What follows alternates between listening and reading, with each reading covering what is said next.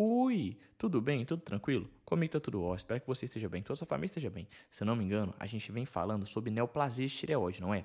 Hoje eu quero continuar esse assunto com você, falando um pouquinho mais sobre o carcinoma medular de tireoide. Meu nome é Lucas e esse é o Consegue me explicar? Antes de mais nada, tem que fazer aqui esse convite sempre. Se você ainda não segue, consegue me explicar aqui no Spotify e no Castbox, por favor, cogite seguir. Basta clicar no botãozinho de seguir para você estar tá recebendo todo domingo três novos episódios desse que é o seu, o meu, o nosso podcast. Além disso, gostaria de convidar você também a estar tá seguindo nosso Instagram. O Instagram do nosso canal é o arroba consegue me explicar. Claro, se tiver interesse, compartilhe com todos os amigos e também não deixe de avaliar a gente aí no Spotify. Tem como você avaliar com até 5 estrelinhas e deixando essas 5 estrelinhas, você vai estar ajudando e muito na manutenção do meu trabalho. Beleza. Nos últimos episódios eu vim falando com você sobre alguns carcinomas de tireoide, não é? Falei com você sobre o papilífero e folicular, que são dois tipos de carcinomas bem diferenciados. Os carcinomas que a gente vai falar a seguir, que é o carcinoma medular e depois o anaplásico, fazem parte dos carcinomas de tireoide que são pouco diferenciados. Os carcinomas de tireoide pouco diferenciados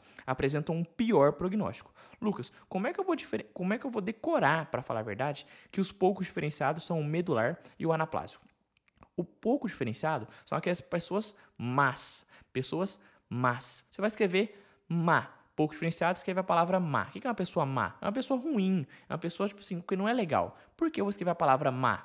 Porque é o medular e o anaplásico. Aí você vai lembrar da palavrinha má, de ruim, e você vai associar a pior prognóstico e logo a pouco diferenciado. Então escreve aí, pouco diferenciado são pessoas más, medular e anaplásico, certo? Tranquilo? Em relação ao carcinoma medular, que é o assunto de nosso, nosso assunto de hoje, o carcinoma medular ele se desenvolve a partir de células parafoliculares, também chamado de células cis. Então, os carcinomas medulares se desenvolvem a partir de células parafoliculares, também chamado de células cis. O diagnóstico de, do carcinoma medular ele é feito a partir da pulsão por agulha fina, pelas PAFs. Além disso, o carcinoma medular apresenta também uma questão específica, um marcador, que é a calcitonina muito elevada. A calcitonina vai estar elevada nos carcinomas medulares a calcitonina vai estar elevada nos carcinomas medulares, sendo que os carcinomas medulares são é aquele que se desenvolve a partir da célula C, também chamado de parafoliculares.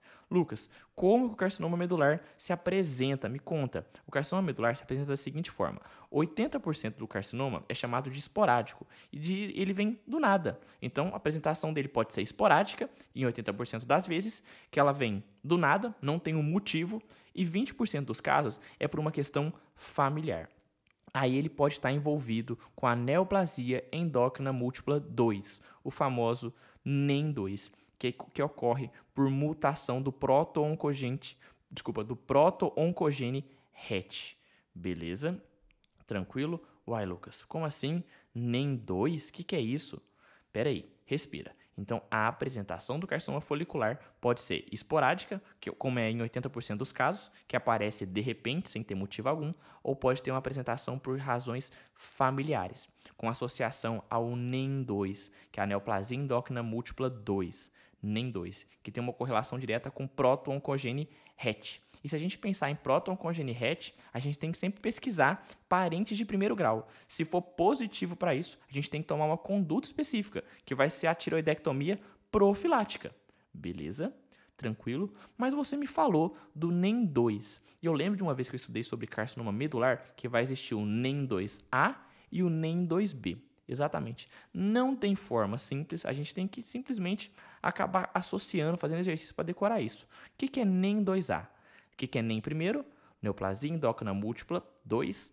Agora NEM 2A. O que, que o NEM 2A vai ter? É um, um paciente que vai ter um carcinoma medular tireoide, mais feocromocitoma, mais hiperparatireoidismo.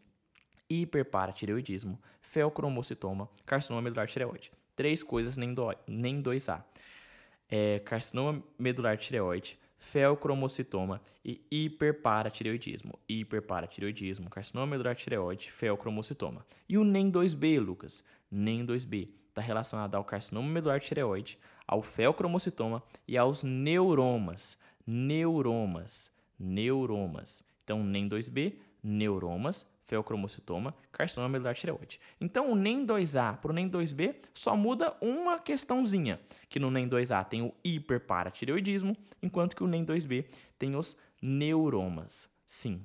Lembra que eu te falei então que essa questão da apresentação familiar tem tudo a ver com essa questão das neoplasias endócrinas múltiplas 2. E pode ter o NEM2A e o NEM2B. Isso vai acontecer muito pela questão da mutação do próton congene HET que eu te falei. Quando a gente perceber que tem essa mutação nesse próton congene HET, a gente tem que pesquisar em parente de primeiro grau essa questão. Se for positivo, se tiver presente isso, você vai ter que fazer nos seus pacientes uma tiroidectomia profilática. Porque se o paciente tem esse próton oncogene HET positivo, ele tem grandes chances, chances assim elevadíssimas a ter um carcinoma medular tireoide. Logo, tiroidectomia profilática é a nossa opção para evitar um problema ainda maior. Afinal, o carcinoma medular tireoide é um carcinoma de pior prognóstico possível. É um carcinoma de um prognóstico assim horrível. Lucas, meu paciente tem carcinoma medular de tireoide. O que, que eu vou fazer? Qual é o tratamento? Você vai fazer uma tiroidectomia total. Além disso, vai fazer também uma linfadenectomia. Você vai tirar os linfonodos também. Então, vai fazer uma tiroidectomia total e uma linfadenectomia. Linfadenectomia e tiroidectomia total. Além disso, o que você vai fazer de segmento, Lucas? Você vai ofertar para o seu paciente calcitonina. Você vai ter que fazer para o seu paciente ofertas de calcitonina, assim como você oferta para alguns pacientes levotiroxina. Só que no, no caso do paciente com carcinoma medular tireoide, se oferta calcitonina. Beleza? Tranquilo? Vamos fazer uma revisão ligeira de tudo que a gente falou, que é muita coisa? Vamos lá. Carcinoma medular tireoide desenvolve-se a partir das células parafoliculares, também de chamado de células Cs, a gente sabe que o diagnóstico é feito pela pulsão por agulha fina, a PAF. Como marcador, a gente vai ter um aumento elevado da calcitonina, certo? O carcinoma medular tireoide pode ter duas apresentações, uma apresentação esporádica, que, some, que aparenta assim, que ele apresenta-se de repente, em 80% dos casos, como também uma apresentação familiar, que é em 20%, 20 dos casos, com uma associação ao NEM, que é a neoplasia endócrina múltipla 2. Que você sabe que tem um NEM 2A e o NEM 2B. O NEM 2A é o quê? Felcromocitoma, carcinoma medular tireoide e hiperparatireoidismo. O NEM2B é o que? Felcromocitoma, carcinoma medular tireoide e o que mais? Neuromas. Ah, Lucas, se meu paciente tiver o próton cogene HET, se ele tivesse próton cogene HET, o que, que eu vou fazer? Você vai fazer uma pesquisa dele em parente de primeiro grau. Se for positivo para esse paciente, você vai fazer uma tiroidectomia profilática. Se o paciente tiver um carcinoma medular tireoide, nosso tratamento se baseia na tiroidectomia total, além disso, fazer também uma linfadenectomia. E o nosso segmento para esse paciente é a reposição da calcitonina para ele. Beleza? Tranquilo. Em relação ao carcinoma medular tireoide, é isso que eu queria falar com você. Reforço, se você ainda não consegue me explicar aqui no Spotify, no Castbox, por favor, cogite seguir. Basta clicar no botãozinho de seguir para você estar tá recebendo todo domingo três novos episódios desse que é o seu, o meu, o nosso podcast. Além disso, gostaria de convidar você também a estar tá seguindo nosso Instagram. O Instagram do nosso canal é o arroba consegue me explicar. Claro, se tiver interesse, compartilha com todo mundo e também não deixa, meu amigo, não deixe, escuta o que eu estou te falando, de avaliar a gente aí com as suas cinco estrelinhas. Deixando essas cinco estrelinhas, você vai estar ajudando e muito na manutenção do meu trabalho. Um beijo no seu coração, valeu, falou e... Uh!